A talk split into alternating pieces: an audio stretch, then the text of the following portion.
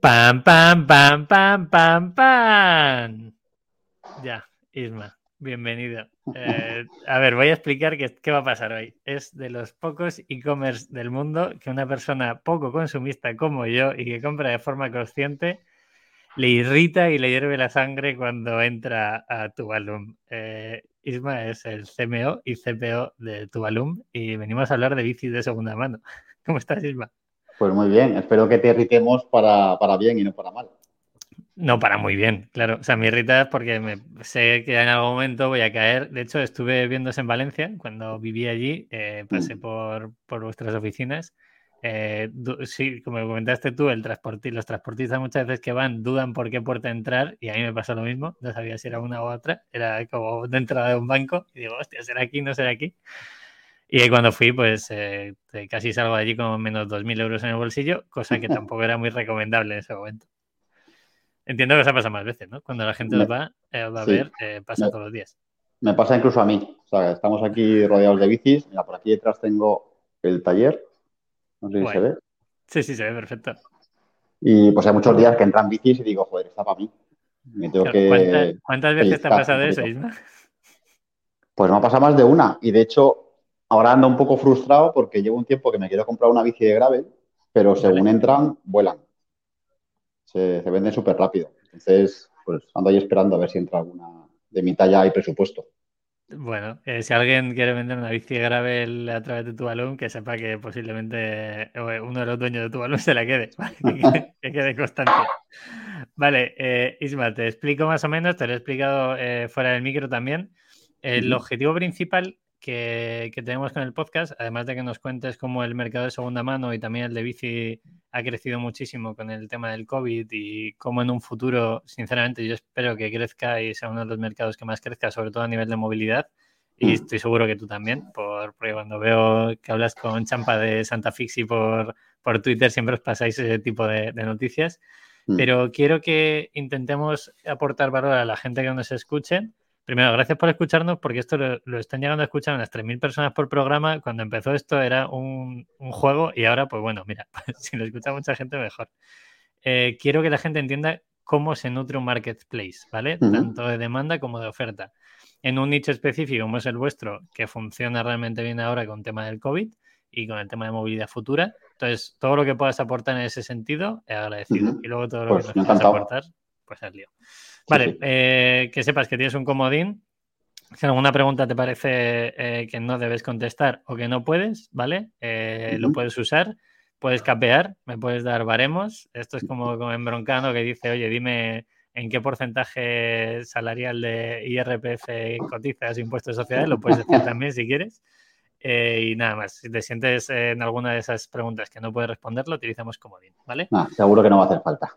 Venga, pues vamos con la ronda de preguntas eh, rápida, que son años de vida del proyecto, Pues año de vida, con toda la tontería, ya vamos por el séptimo. 7, ¿vale? Eh, facturación de 2021, Pues vendimos casi 8 millones de euros en bicicletas, unos Tres. 7.9 largos. transacciones, ¿no? Son en total. Eso es. Vale. Luego veremos cómo, cuál es el modelo de negocio eh, para que la gente entienda de dónde gana dinerito tu balón. Que. O sea, que la gente entienda que es transaccionado, que es volumen de bicis movido. Eh, Sí. Inversión, inversión, bueno, equipo. Dime cuántos sois. Pues somos, no sé si 30 o 31 ya. 30 o 31. Sí, cu- cuando Sí. yo estuve allí eh, había 7, 8 personas. Sí, en los últimos seis meses hemos crecido bastante, sobre Qué todo el equipo de ventas, porque nosotros, joder, es que asistimos, damos mucha asistencia telefónica. Resolvemos Vale. mucha duda a clientes, asesoramos. Y, y bueno, en los últimos seis meses, la verdad es que ha entrado más gente en ventas y estamos ampliando equipo. Vale, ahora veremos la parte que recuerdo que me comentaste cuando estuve viendo el, el tema de que ya estabais potenciando mucho, que vosotros mismos comprabais la bici Mm. y eje- ejecutabais también la venta. Ahora lo veremos porque creo que puede, que puede ser muy interesante. Eh, ¿Inversión habéis levantado? Eh, ¿Cuánto sí se puede decir? Y sé que estáis en ronda. Si quieres Mm. utilizar este podcast para que la gente meta dinero en tu balón, también puedes. Pues estamos en ronda. La idea es cerrar una ronda, una serie A para, pues es para, para crecer a lo bestia en Europa. Básicamente ese es el objetivo. Y hasta ahora, pues hemos funcionado mayoritariamente bootstrapeando. Es decir, con, lo que íbamos sacando lo íbamos reinvirtiendo. en 2016 pasamos por Startup Explore, que es una plataforma de crowdfunding financiero. ¿Les trajimos al eh, podcast? ¿Vinieron? Pues conseguimos, gracias a ellos, unos, no sé si eran 250.000 euros.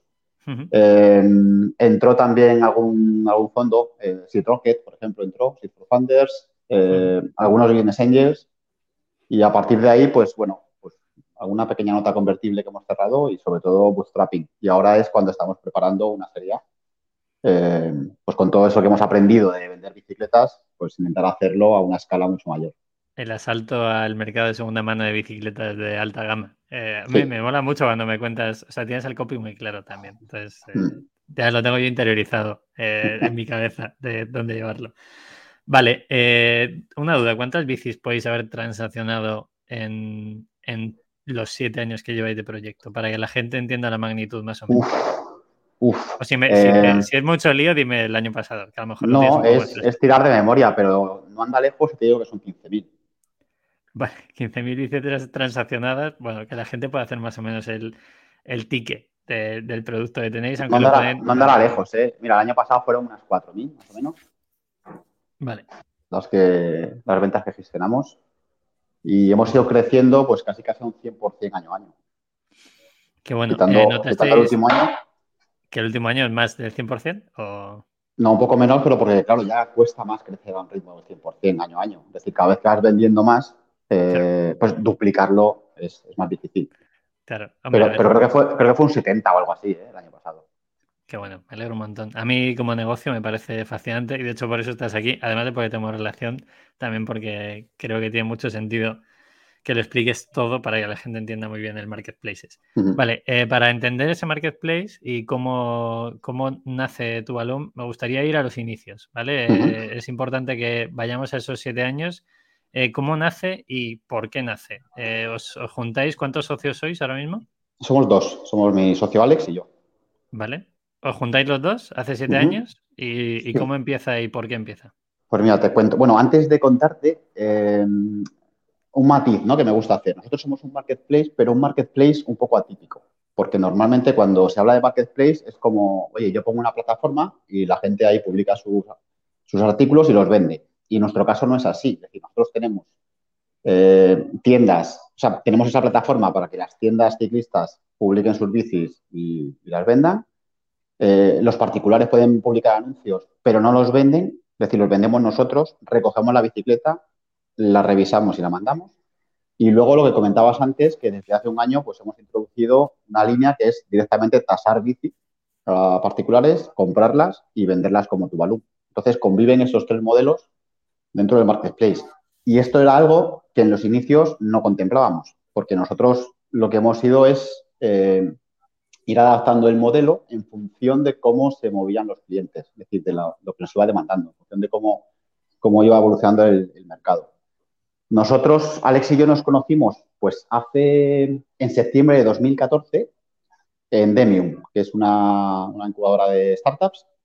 Eh, ellos tienen un evento muy molón de, de selección de talento emprendedor. Eh, yo conocí a Isma Teijón, que era uno de los, fundadores y era director de proyectos. Un saludo, Isma, desde aquí. Sí. Y nada, Isma estuvo insistiendo mucho de, oye, vente, mira lo que hemos montado, vente aquí a Valencia, mira el evento este, lo que tenemos. Y yo me vine, eh, pues, a ver cómo funcionaba Demium, a ver qué era esto de LOL Startup y tal. Y cuando acabó el evento, pues, eh, nada, me cogieron Isma y Jorge, Jorge Dobón, y empezaron a comerme la cabeza. Eh, Oye, tío, mira, ¿tú has pensado en montar una empresa con nosotros? Porque, mira, joder, aquí hay un, hay un par de perfiles que sois complementarios, tal. Y yo, como siempre sido un poco parado para estas cosas, eh, pues dije, joder, pues no lo he pensado, pero vamos a pensarlo, que si no, yo mañana voy a Madrid. Y, nada, pues esa noche hablé con Alex, mi socio, con el que había coincidido en el evento, y vimos que, bueno, que había sinergias, había cositas que eran interesantes. Yo me volví a Madrid y desde la distancia pues íbamos tanteando eh, si de aquí podía salir algo. Eh, y nada, y al cabo de un mes me di cuenta de que eso de estar a la distancia no tenía sentido y que si de verdad quería sacar algo, pues tenía que apostar al 100%. Entonces me planteé poner en alquiler mi casa. Si la alquilaba en un mes, me venía a Valencia y, y dábamos salida a esto y si no, pues bueno, hasta aquí llegaba la historia. Y hasta hoy. Eso es. Entonces, al final, mi historia es que me vine a pasar un fin de semana en Valencia y me quedé a montar Tuvalu. Eso es, eso es lo que sucedió. Y la idea de Tuvalu nos viene porque eh, estuvimos analizando varias tendencias de mercado que había en Estados Unidos y, eh, bueno, en paralelo en España, eh, Wallapop no era lo que es ahora, pero por aquel entonces empezaba a hacer sus primeras campañas de publicidad en televisión. Entonces veíamos que, joder, oye, esto de la segunda mano eh, va a traccionar, ¿no? O sea, esto ya no es, no es un mercadillo aquí de menudeo, de trastes que tengo en el, en el trastero, los pongo a la venta. Cuatro fotos sin luz, bici sin limpiar. Eso es, sino que veíamos que eso iba a ser un segmento al alza. ¿no? Y en paralelo, en Estados Unidos, veíamos que cada vez empezaban a aparecer más aplicaciones móviles de segunda mano verticalizadas, que se centraban en, productos de una categoría. Dimos con una que era de deportes outdoor, eh, pues bueno, ciclismo, montaña, eh, ese tipo de cosas, pero no se encajaba mucho su modelo, porque ellos lo que hacían era eh, que tú buscabas vendedores dentro de tu ciudad cuando lo encontrabas, pagabas por la aplicación y la aplicación te daba la dirección del vendedor y ibas a recoger el producto. Entonces vimos que eso, joder, si es hiperlocal, no tiene sentido. Porque si yo sé dónde vive el tío, pues ya veo. Eso es, me acerco y ya pago una vez que haya visto el producto. Eh, donde vimos que tenía sentido era en compras a distancia, donde hay una gran incertidumbre y sobre todo en ticket alto, eh, en bicicleta. Es decir, básicamente nosotros lo que veíamos era, joder, pues todas estas aplicaciones están guay para vender una silla o comprar una mesa, alguien que viva en mi ciudad, pero si lo que quiero comprarme es una bici de carbono de 3.000 euros con cambio electrónico, pues no está tan guay. Porque igual que me la vende es un señor de La Coruña y o, me voy a La Coruña a ver la bici o me, tengo que fiar de lo que él me diga, de cómo está. Vale, importante esto, Isma, eh, lo explico para que la gente hmm. lo, entienda un poquito más allá. Eh, os centráis en un nicho de gente que está dispuesto a hacer esa inversión, ¿vale? Sí. Que es un ticket alto que es un producto que entre comillas es algo exclusivo, pero que sí que hay una demanda y hay una oferta. La oferta principal a un ticket PVP, por así decirlo, sin que sea de segunda mano, quizá puede llegar a ser incluso el doble ¿no? del precio que se paga en segunda mano. Y la gente pues busca alternativa, aún así es un producto que es de ticket alto, ¿vale? O sea, que la gente entienda qué media podéis tener aproximadamente en uno de los productos, en una bici. Ticket medio, 2.000 euros. Es, bici deportiva, pues mira, haciendo la comparación con coches, como si fueran BMW, Mercedes, Audi, pero en bicicleta. Es bici deportiva de, gama media y media alta. Y nada, pues vimos eso. Eh, hablamos con unos 300 ciclistas que habían comprado y vendido en foros de internet, en Wallapop, Mil Anuncios, estos sitios, para entender un poco mejor si esto que nosotros pensábamos era un problema real o era algo anecdótico. Y joder, vimos que casi todos habían tenido buenas experiencias. Eh, uno, de hecho, uno de ellos nos contó incluso que compró una bici a un tío de Pontevedra y le mandó una piedra en una caja. Y eso era una experiencia real. Y la mayoría pues había tenido malas experiencias. Desde el típico de, joder, voy a vender mi bici, me la pagan por contrarreembolso y cuando llega la bici allí el comprador no la quiere y tengo que pagar yo los gastos de devolución. el tío que había vendido su bici y a los tres meses le estaba llamando el comprador compulsivamente porque había encontrado una grieta no sé dónde y que le devolviese el dinero el comprador que compra una bici que manda una bici y luego es, robada, o le dice el vendedor que está perfecta y luego tiene un montón de teclas. Entonces, nada, nosotros lo que, lo, que vimos es que ahí había un problema eh, grande y que podíamos solucionar eh, digitalizando todas las, mm, todos los resortes de la operativa en este tipo de transacciones. Y no es más ni, menos que como lo habían hecho otros antes. Es decir, Airbnb en el sector de los eh, alquileres de alojamientos vacacionales lo había hecho antes había hecho lo mismo, es decir, aplicar una capa de, confianza y transparencia a este tipo de procesos, digitalizando todas las operaciones. Y en Estados Unidos empezaban a aparecer operadores que hacían lo mismo con coches.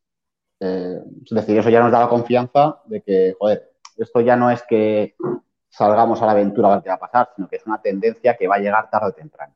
Entonces, empezamos, salimos con, con un WordPress súper sencillo y súper cutre a validar que la gente quería subir bici a Tuvalu y que los ciclistas querían comprar en un marketplace especializado.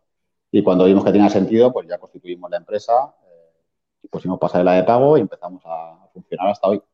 Qué bueno. Isma, para que la gente entienda vuestra ventaja competitiva versus un Wallapop, eh, partimos de. Tienes varios modelos de negocio dentro del marketplace, como has dicho desde tiendas que pueden subir su producto, que en ese caso entiendo que la tienda es eh, ellos mismos hacen toda la parte de garaje, por así decirlo, que es validar que la bici está bien.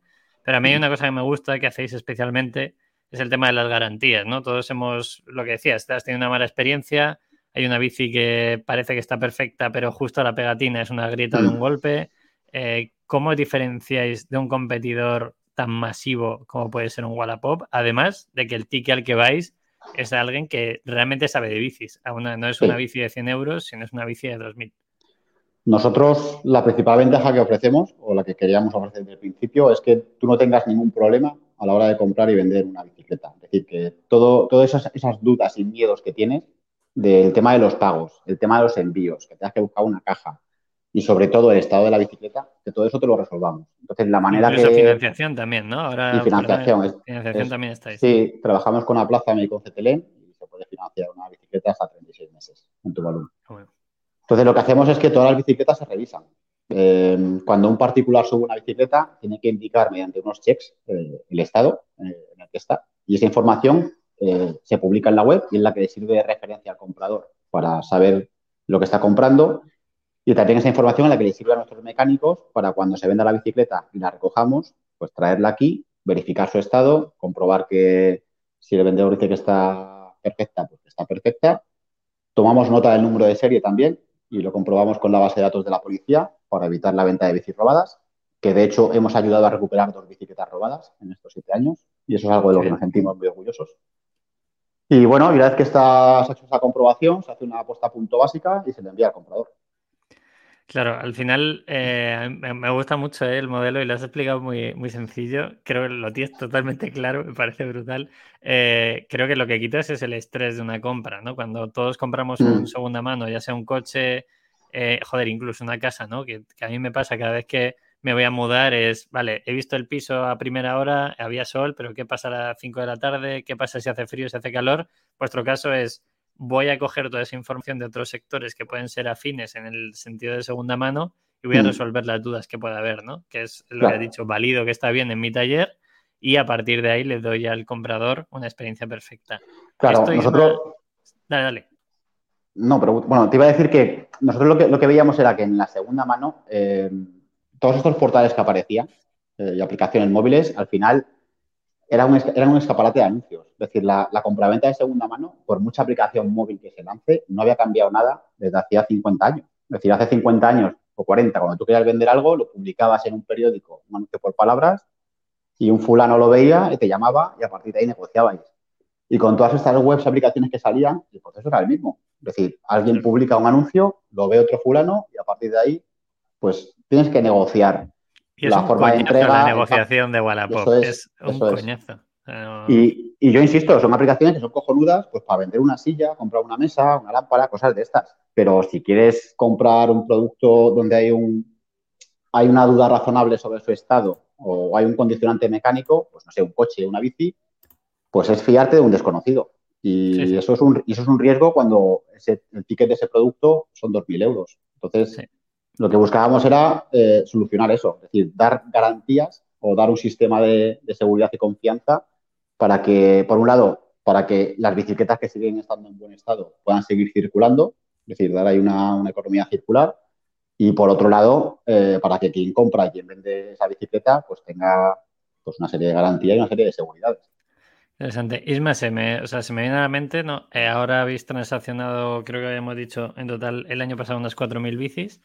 ¿Qué pasa si esto se va de madre y mañana son 8.000 y el año siguiente son 16.000? Pues ojalá, bienvenido ¿Cómo, sea. ¿Cómo lo escaláis? Porque eh, en el mundo de startup, e-commerce, mm. etcétera, es pues hay que buscar la escalabilidad en todo. El, eh, demostramos en este caso que las primeras, entiendo que ahora lo tendréis bastante automatizado, tendréis varios mecánicos en, taller. Mm. Yo los he visto trabajar, de hecho, cuando estuve allí contigo. Eh, ¿Cómo escala esto desde el día uno? A cómo puede escalar en el caso de que sigáis creciendo, porque ahí a lo mejor tenéis un poco de cuello de botella. Bueno, ahora tenemos un track record detrás, es decir, mm, tenemos siete años de, experiencia y de, data que nos ayudan a predecir eh, qué puede pasar, ¿no? Entonces, ahora digamos que esa incertidumbre la tenemos más controlada. Eh, hace cinco años, pues no, era un poco, pues no sabíamos lo que iba a pasar. Entonces, sí que hemos ido escalando pues, a trompicones. Eh, y de todo eso hemos aprendido y tenemos un playbook que empieza a funcionar bastante bien, con el que, lo que buscamos es eso, es decir, es duplicar, duplicar. Eh, o sea, nosotros no, no, buscamos tener una web de compra-venta de bici. Nosotros realmente lo que queremos es cambiar la forma de comprar y vender bicis por Internet. Eh, que es lo que te comentaba antes. Es un proceso súper engorroso, súper incómodo. Eh, tienes que fiarte de un desconocido. Entonces, joder, a través de la digitalización y de una capa de seguridad y garantías, se pueden dar esas facilidades. Y, eso en España somos ya, pues igual somos top 2, top 3 o de, de, ventas online. En Europa, en algunos países, empezamos a tener cierta relevancia y nuestro objetivo último es eso, es poder tener un mercado unificado a nivel europeo donde los ciclistas de cualquier país puedan vender y comprar su bici sin salir de casa, sin ver comprometido su dinero, sin engaños y sin sorpresas, que lo que les llega a casa sea lo que han comprado. Que bueno, veo, veo clarísimo el valor que aportéis al cliente, eh, también al, al, valor que aportéis al vendedor, que parece que en este caso es eh, mm. la pieza mala, ¿no? Pero joder, a lo mejor alguien se vende su bici por 3.000 euros porque se quiere comprar otra de 5.000 y lo hace también mm. en el proceso en tu alumno. Sí. Y ahora, para que la gente lo entienda, Isma, ¿cómo gana dinero tu balón? Entiendo que con esas transacciones es donde llevaréis una comisión uh -huh. o por ofertar el producto en la web. ¿Cómo, cómo uh -huh. ganáis dinero? ¿Cuál es el modelo de negocio? No, por, por, ofertar el producto no. Nosotros no cobramos por anuncio publicado porque entendemos que ahí no damos valor a nadie. Eh, uh -huh. Nosotros solamente cobramos a éxito. Si se vende la bici, vale. nosotros ganamos dinero. Si no se vende, no ganamos nada. Eh, cobramos una comisión, eh, es una comisión al vendedor y otra al comprador. Entonces, el vale. vendedor cuando publica la bici, él sabe, nosotros le decimos, pues mira, te vamos a cobrar 65 euros masiva en caso de venta. Independientemente esto, del ticket. Independientemente, independientemente del ticket, eso es. Vale. Ahora son 65 euros masiva. Y eso incluye el material de embalaje que le mandamos a su casa. O sea, una caja grande de bicicletas, bridas, protectores, espumas de foam, instrucciones para, para que embale la bicicleta de manera sencilla y viaje protegida para que llegue aquí. Eh, incluye también toda la promoción que hacemos de su anuncio, pues campañas de marketing, etcétera. Es decir, no, no, no, cubrimos costes con eso, pero bueno, es una manera de facilitar a los vendedores que, que vendan en, en, tu valor.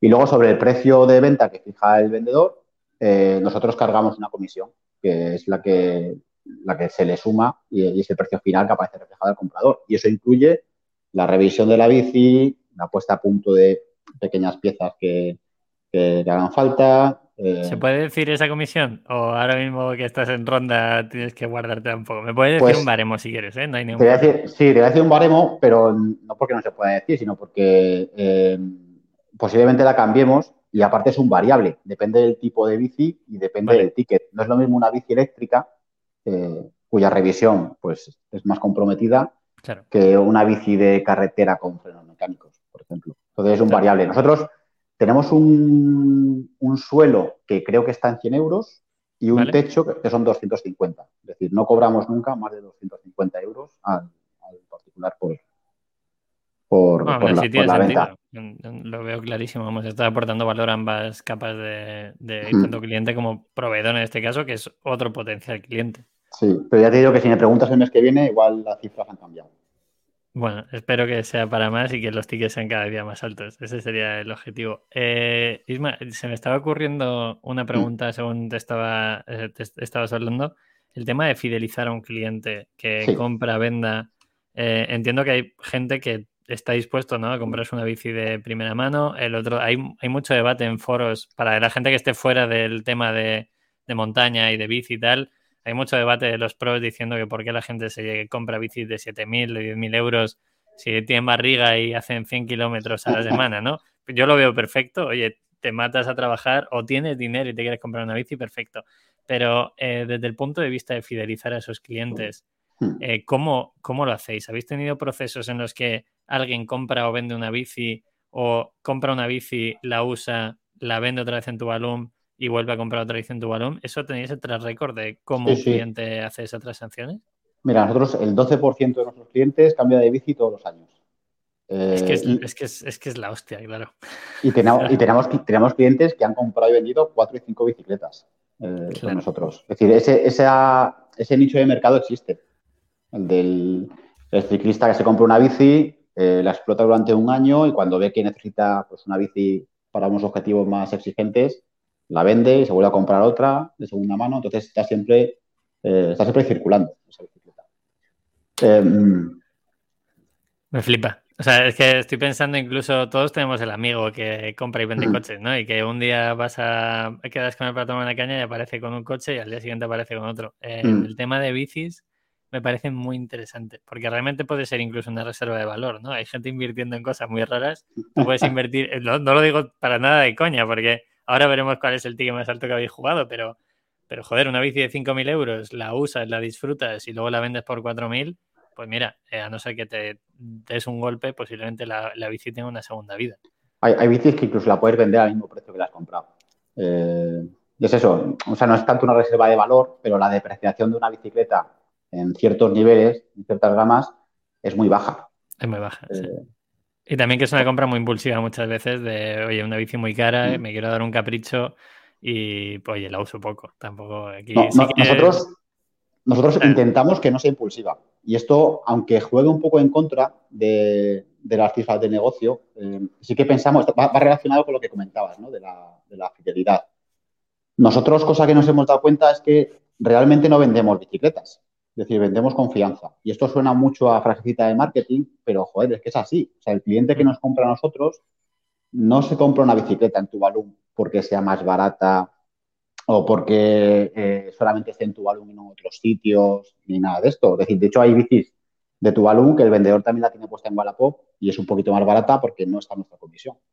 Claro. Pero se compra una bici en Tuvalu porque tiene la confianza de que se la damos revisada, de que no va a tener problemas con el pago, con los envíos, con el servicio postventa. Y sobre todo porque damos mucho asesoramiento. Antes te comentaba que somos 30 personas, el equipo más, más numeroso está en ventas y es por eso, porque todo el día están hablando por teléfono, asesorando a ciclistas. Que hay mucha gente que se quiere comprar una bici y es eso, es, "Buah, yo me quiero comprar una bici de 5.000 euros porque me voy a poner a hacer bici con los de mi pueblo. Porque quiero hacer un Ironman en un año. No Claro, hagáis entonces- eso. Los, aquellos que nos escuchéis, no hagáis eso, por favor. Entonces, a esa gente, pues, joder, mola decirle, mira, tengo bici no de 5, de 6.000, Claro. cómpratela y es un negocio para nosotros. Pero en realidad es que no la va, no la va a aprovechar. Entonces, a esa Claro. gente, pues, le tienes que asesorar y decirle, oye, mira, hacemos una cosa. Si es que si vas a hacer 30 kilómetros, salidas de 30 kilómetros, no te gastes 5.000 euros en una bici, cómprate una un poco más barata, la usas seis meses o un año. Si no te convence, la vendes, entonces amortizas parte del valor y si te convence y necesitas una más potente, pues la vendes y te compras una más potente. Qué bueno. Al final es lo que decías, es, es intentar hacer que la experiencia vuelva a tener una repetición y la Mm. gente confíe en tu balón como, oye, me están asesorando, no solo me venden una bici, cosa que en Wallapop o en otros en otro tipo de plataformas, no tengo nada en contra de Wallapop, de hecho Yo que tampoco. funciona muy bien para vender sillas, como has dicho tú, pero yo no sé si me compraría un coche o una bici, ¿no? Eh, Isma, ¿qué es lo más loco que habéis vendido? ¿Ticket más alto que ha pasado por las manos de tu balón? Pues mira, de segunda mano, casi 10.000 euros. Una bici eran 9.900 y pico. Madre mía. Madre mía. Esta la ¿Y compró, la ¿Tiene un compró un cuidado especial o no? Esta la compró un belga. Y aparte se equivocó con la compra porque era como una, pedido de error y tal. Y nosotros decimos, "Joder, se ha vendido esta bici de 9.000 y pico, pues ha sido un error. Igual la vez iba a ser alguien que estaba trasteando y luego la volvió a comprar. Qué interesante. 10.000 euros de segunda mano sería un ticket de 15.000 en PVP, posiblemente, o algo así. pues no lo recuerdo, igual serían 12.000 o 13.000 euros nueva. Claro, qué bueno. Eh, me, me flipan esos tickets. Eh, es, es un ticket ba- bastante loco. Vale, eh, entramos en tema COVID. Eh, ¿cómo, cómo, o sea, entiendo, no sé si la palabra es ayudar, ¿no? Con respecto al COVID, la pandemia, que nadie se sienta eh, herido por esto, pero creo que es uno de los negocios que, que más gente eh, se lanzó a, a entrenar, a hacer deporte y obviamente las bicis eh, sufrieron una subida o, o se incrementó muchísimo sus ventas. ¿Cómo os ayudó esto o cómo lo habéis vivido vosotros? Pues mira, al principio nosotros pensábamos que íbamos a cerrar. Es decir, cuando llega el confinamiento, pasas de vender 100 a 0 y pues no sabíamos qué iba a pasar. Entonces, en esa incertidumbre empezábamos a hacer planes, pues plan A, plan B, plan C, plan D. A las dos semanas un plan E y un plan F, que era, oye, ¿qué sucede si durante tres o cuatro meses no vendemos nada? Y estábamos muy preocupados, Alex y yo, porque lo que no queríamos era tener que tirar eh, de despidos, ni ERTES, ni cosas de estas. Eh, entonces nos ajustamos al máximo, nos apretamos al máximo el cinturón, eh, intentando sobrevivir. El objetivo era sobrevivir.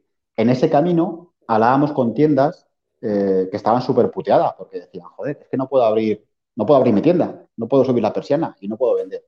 Entonces se nos ocurrió una idea que era eh, decir, pues mira, ya que no sabemos si vamos a vender nosotros o si en dos meses vamos a cerrar, por lo menos vamos a intentar ayudar a esta gente. Entonces dijimos que todos los productos que se vendieran de tienda eh, iban a ir sin comisión, no íbamos a ganar nada.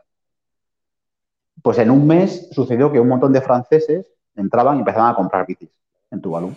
Y sucedió que un montón de tiendas pues vendían con nosotros. Entonces eh, nos ayudó a fidelizar tiendas, a que nos vieran como, como un aliado, como su canal de venta online para vender bicis en Europa y nos ayudó también a penetrar en Francia. Y luego, pues, luego llegó el desconfinamiento y fue una locura porque todo el mundo quería una bici. Y yo creo que en junio de ese año no invertimos nada en marketing y, se desató una locura en ventas. Sí, de hecho todavía se está arrastrando un poco, ¿no? Eh, yo tengo amigos que le pegan mucho a la bici, mm. que insisto, y esto lo voy a volver a recalcar, no os compréis una bici si no habéis montado en bici para hacer un Ironman en un año, hacer una rutilla de 50 kilómetros con los amigos y a los 5 años os cascáis un Ironman, ¿vale? Lo dice un tipo que corre ultras y que no se ve con ganas de sufrir un Ironman todavía. Por favor, id paso a paso. Nosotros con esto del COVID, ya notamos dos perfiles de clientes nuevos, ¿vale? Que han llegado al ciclismo. Uno es el típico que nunca había hecho deporte y de repente dice, joder, con esto del COVID me tengo que poner en forma. Eh, o alguien que estaba siempre en el gimnasio y ahora le da un poco de palo compartir mancuernas en una sala cerrada. Entonces, ese busca su primera bicicleta. Eso lo hemos notado. Y luego un segundo perfil que ha habido bastante este año, en 2021, que es el ciclista que nunca jamás hubiera comprado una bici de segunda mano. Es decir, siempre compra nueva. Pero sucede que va a una tienda a comprar una bici nueva y le dan, lista, le dan lista de espera de nueve meses y doce meses. Y lo que hace es que llega tu balón y dice, pues mira, me voy a comprar una bici durante nueve meses, para usarla durante nueve meses hasta que me den la mía. Y posiblemente le fidelices y digas, hostia, ha funcionado, eh, ya me quedo y me compro otra al año y luego otra a los dos años. muy interesante eso. Qué bueno. Eh, duda que tengo, eh, y esto creo que es lo, donde la mayoría de la gente puede aprender si alguien quiere montar un marketplace, aunque ya hemos visto que es marketplace con comillas, porque tenéis varios perfiles de cliente dentro del propio marketplace, siempre está la típica tesitura de qué va antes, la oferta o la demanda. ¿Qué, mm. ¿Cómo impulsasteis vosotros ambas y qué teníais antes? ¿Teníais tráfico por algún lado que venía el cliente a comprar o teníais oferta para que el cliente pudiera comprar? Ese es el clásico dilema del huevo y la gallina del marketplace. Eh, Totalmente. a ver, yo te digo cómo lo hicimos nosotros, ¿vale? Eh, yo no sé qué es mejor, si ir primero por compradores o luego por vendedores, pero sí que tengo claro que tiene más sentido ir hacia aquel lado que sea más sensible a un no. Es decir, tú puedes meter un montón de vendedores en el catálogo, ¿no? Eh, a vender en tu valor. Si no venden, no pasa nada, porque tienen sus productos en otros sitios y venderán por otro sitio. Pero si tú traes muchos compradores y no tienes suficiente oferta, si no ven lo que ellos quieren, no van a volver. Irán a ese otro sitio. Entonces, nosotros lo que hicimos al principio fue eh, meter un montón de anuncios. ¿Y eso lo hicisteis, Isma, en como... O sea, hay otras plataformas, Wallapop dice que los primeros productos los subieron ellos directamente. ¿Vosotros hicisteis lo mismo? ¿Subisteis esos primeros anuncios vosotros para que la gente pudiera entender? ¿O, Nosotros... ya abristeis directamente a que el cliente pudiera subir su bici? A ver, lo abrimos, pero la gente no lo sube. O sea, la gente no entra por per se a una web, tienes que, tienes que enseñársela. Nosotros lo que hicimos fue explorar todos los foros habidos y por haber y todos los marketplaces habidos y puede haber donde se vendían bicicletas y hablábamos con el vendedor y decíamos, oye, mira, queremos montar esto. ¿Tú lo ves práctico? Sí, no. Eh, mira, no tienes que hacer nada. Nosotros te creamos el anuncio con la misma información que tienes.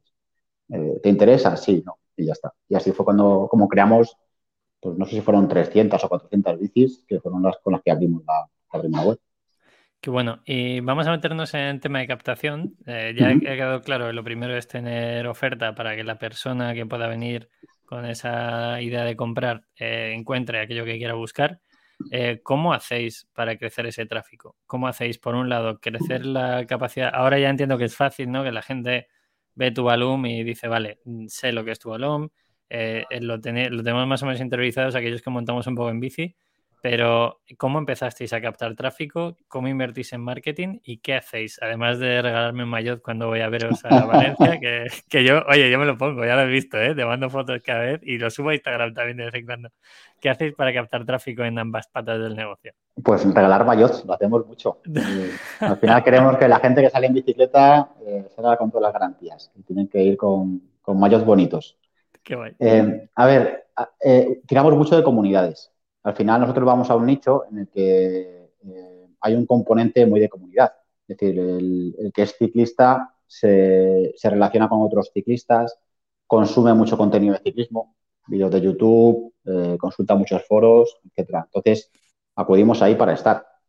Luego, pues el clásico performance, ¿no? De anuncias en Google Ads, de anuncias en Facebook y tal, pero bueno, cada vez yo le veo menos sentido ¿Cuánto gastáis aproximadamente para que la gente se pueda hacer una idea? ¿Cuánto gastáis en, entre Google, Google Ads y Facebook Instagram? Pues depende del mes. Hemos, hemos llegado a gastar hasta 10.000 euros. ¿Y tira? O sea, ¿la gente tenéis conversión o es más a, ver, tira, tira tráfico. Tira, tira, tráfico, pero claro, nuestro modelo, nosotros no vendemos, no vendemos gafas de sol, ¿no? Que tú ves una oferta, clicas, entras, te las compras y oye, si los dos meses no te gustan, pues te da igual, ¿no? Te puedes comprar otras.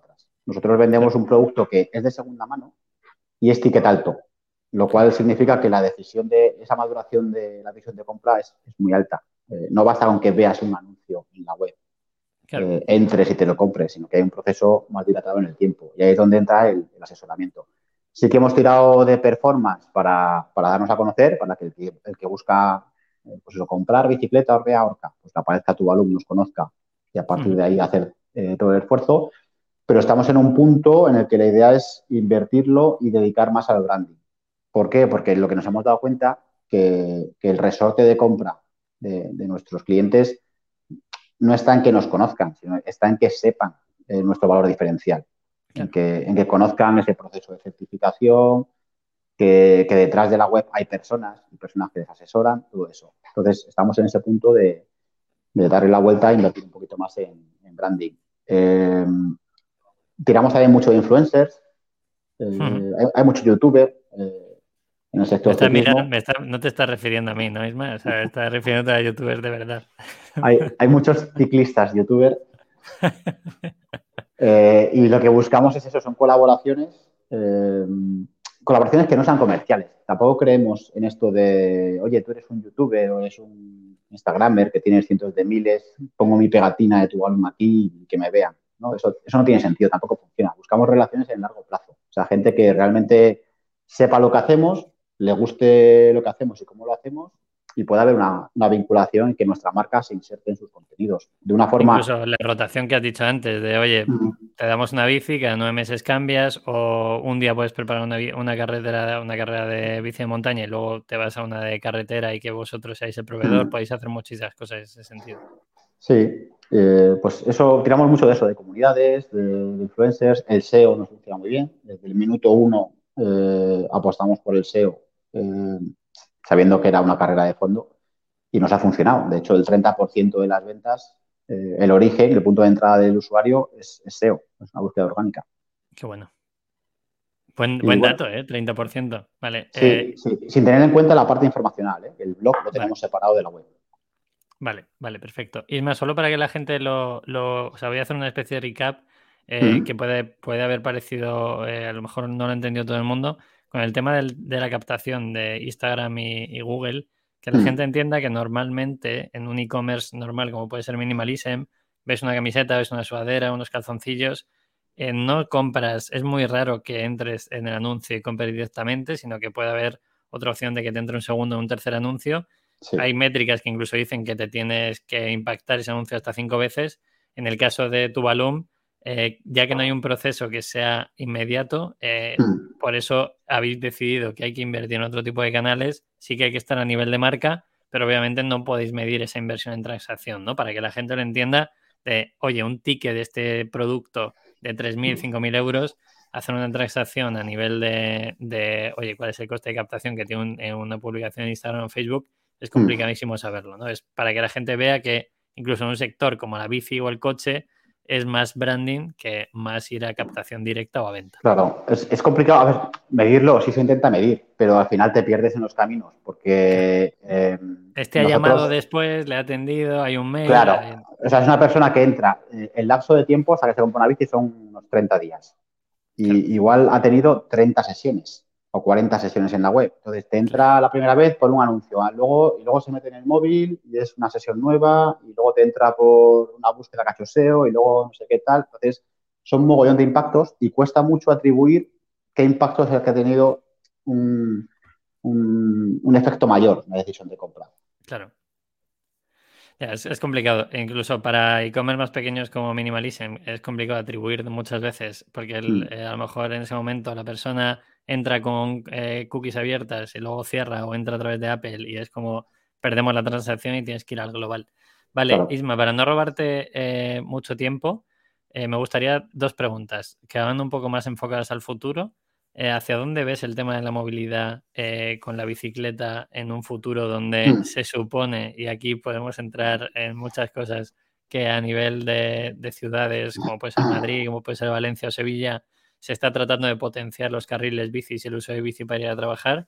Hmm. ¿Cómo ves eso? ¿Crees que realmente se está haciendo o son políticas que pues no llegan si el, ciudadano no llega a ellas? Pues mira, yo aquí te voy a dar mi opinión como tu Balumer y te voy a dar mi opinión como el Mail Labrador, que soy bastante radical en este, en este tema. ¿no? Entonces, como miembro de Tuvalu, nosotros hasta ahora trabajábamos poco bici urbana porque es una bici, eh, tenía ticket bajo, eh, estaba cuidada peor, tal. A partir de ahora estamos trabajándola más porque o creemos en ese componente de, esa necesidad de transformar la movilidad urbana y pensamos que la bicicleta es el elemento más, más fácil eh, y más integrador para, cambiar la forma de desplazarnos en las ciudades. Entonces, yo creo que eso va a ir a más, es una, es una tendencia imparable.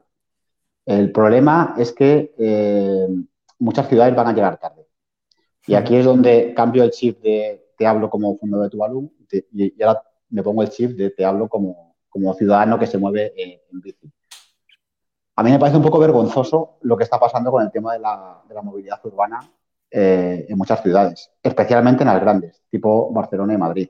Porque yo tengo la teoría de que mm, la mayoría de políticos, concejales, diputados, etcétera, están acostumbrados a ir de casa al centro de trabajo con chofer en un coche privado y se piensan que eso es lo mejor.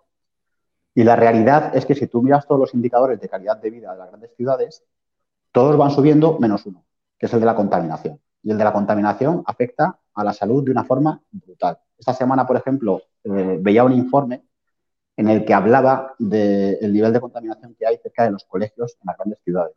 Es decir, niños que están expuestos a gases tóxicos, la mayoría de ellos provocados por los coches.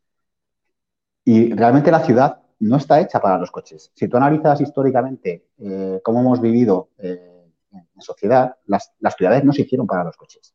Lo que hemos hecho es, durante los últimos 100 años, es transformarlas radicalmente para meter coches y meter carriles y meter un montón de, de disfuncionalidades. O sea, no tiene sentido que las aceras sean estrechas.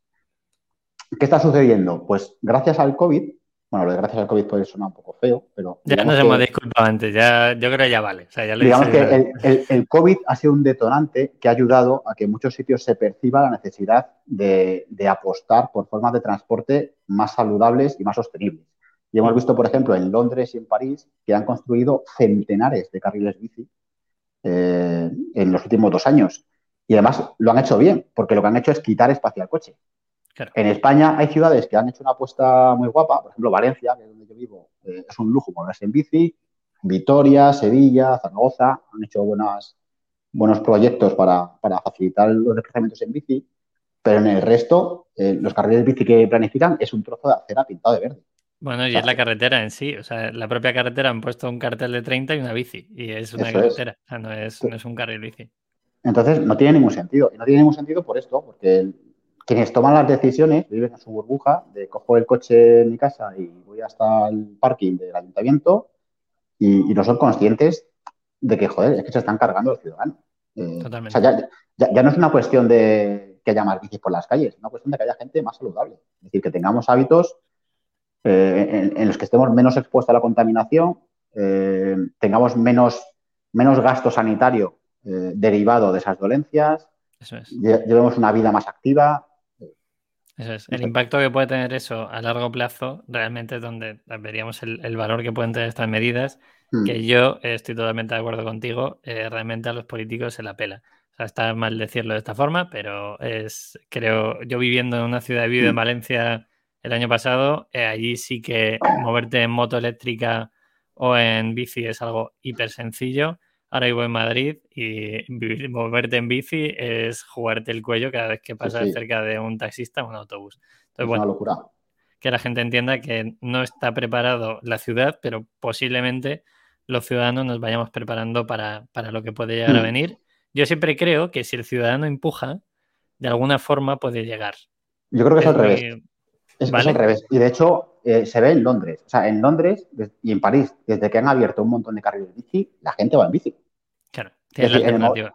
Eso es, en el, momento en que tú dices, oye, mira, este carril de aquí se lo voy a quitar al coche y se lo voy a dar una bici, la gente aparca el coche y se mueve en bici. Claro, eso es. Pues esperemos que, vaya, que vaya poco a poco. Eh, yo soy muy positivo además en todo lo que tiene que ver con, la gente. Mm. Yo espero que empiece, que empuje la gente y, en tu caso que empujen los políticos a las ciudades. para cerrar, dale, dale. No, nada, te diré que te iba a decir que llegará. Es decir, esto es una tendencia imparable. Al final, esto que llaman, ¿no? Del el zeitgeist, ¿no? Es el, espíritu del tiempo que por mucho que quieras no lo puedes, no lo puedes parar. Lo único que llegará más lento de lo que de lo que sería deseable. Claro, y al llegar lento, posiblemente el impacto positivo que pueda tener eh, no lo veremos hasta dentro de unos años, que a lo mejor pues, ya no estamos aquí para verlo. Pero bueno, a nivel de futuro, Isma, eh, ¿cómo veis eh, tu balón? ¿Cuál es el objetivo final de tu balón? Aquí me puedes decir lo que quieras, que os compre un big player del mundo y yo estaría encantado de que me dijeras eso y me alegraría mucho que pasara. Pero ¿cuál es el, cuál es el objetivo final que tenéis en tu balón? Pues el objetivo es cambiar la forma de comprar y vender bicis. Eh, empezando por la segunda mano, con todo esto que, yo te he comentado, de intentar aplicar dinámicas más propias de los e-commerce de producto nuevo al sector de la segunda mano, pero también en bici nueva. El sector, la industria de la bicicleta, eh, tampoco ha cambiado nada en los últimos 40 años. Es decir, la forma de vender bicis es la misma. Es decir, una marca eh, distribuye a una serie de tiendas mediante un sistema de compra programática, por volumen grande a un precio X, buscando eso oferta. Es, Eso es. Y las marcas hasta ahora han dado la espalda a Internet, no querían saber nada de venta online, porque, bueno, pues tenían su forma de, distribución basada en eso, en, las programaciones de venta con el minorista, y ahora se están dando cuenta de que tienen que abrirse Internet y no saben cómo. Entonces, nosotros lo que queremos es construir ese ecosistema digital para la industria de la bicicleta, en el que no solamente capturemos valor nosotros como empresa, sino que aportemos un valor a todos. Al ciclista particular que quiere comprar y vender su bici, a la tienda, pequeña tienda de barrio que no sabe cómo eh, enfrentarse a, la distribución online, a las marcas y fabricantes que tampoco saben cómo cambiar ese modelo.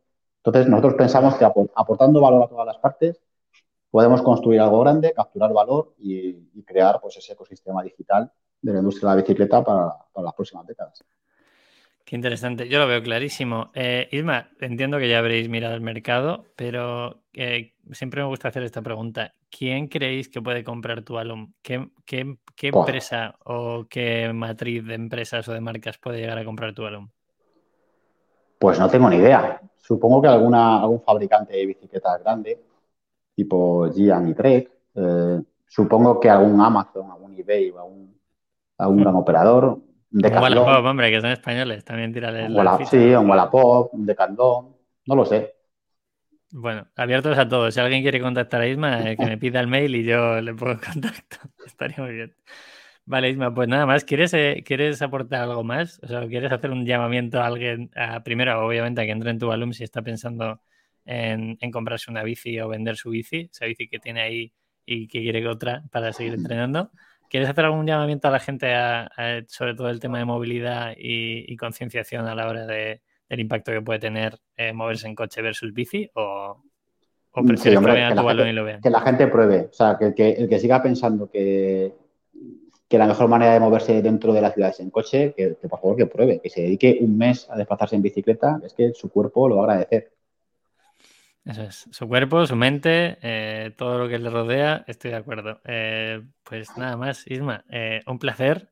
Nos vemos, supongo que en Valencia cuando baje, yo te aviso. Gracias a todos y a todos por llegar hasta el final. Siempre digo lo mismo, suscribiros a los canales, YouTube, podcast, donde lo tengáis y sobre todo si conocéis a alguien que esté montando un marketplace y queréis entender un poquito lo que hemos explicado hoy, que hemos aprendido mucho de dónde está la oferta, dónde está la demanda, cómo hacer crecer ambas, pues pasarle este podcast que seguro que le parece interesante.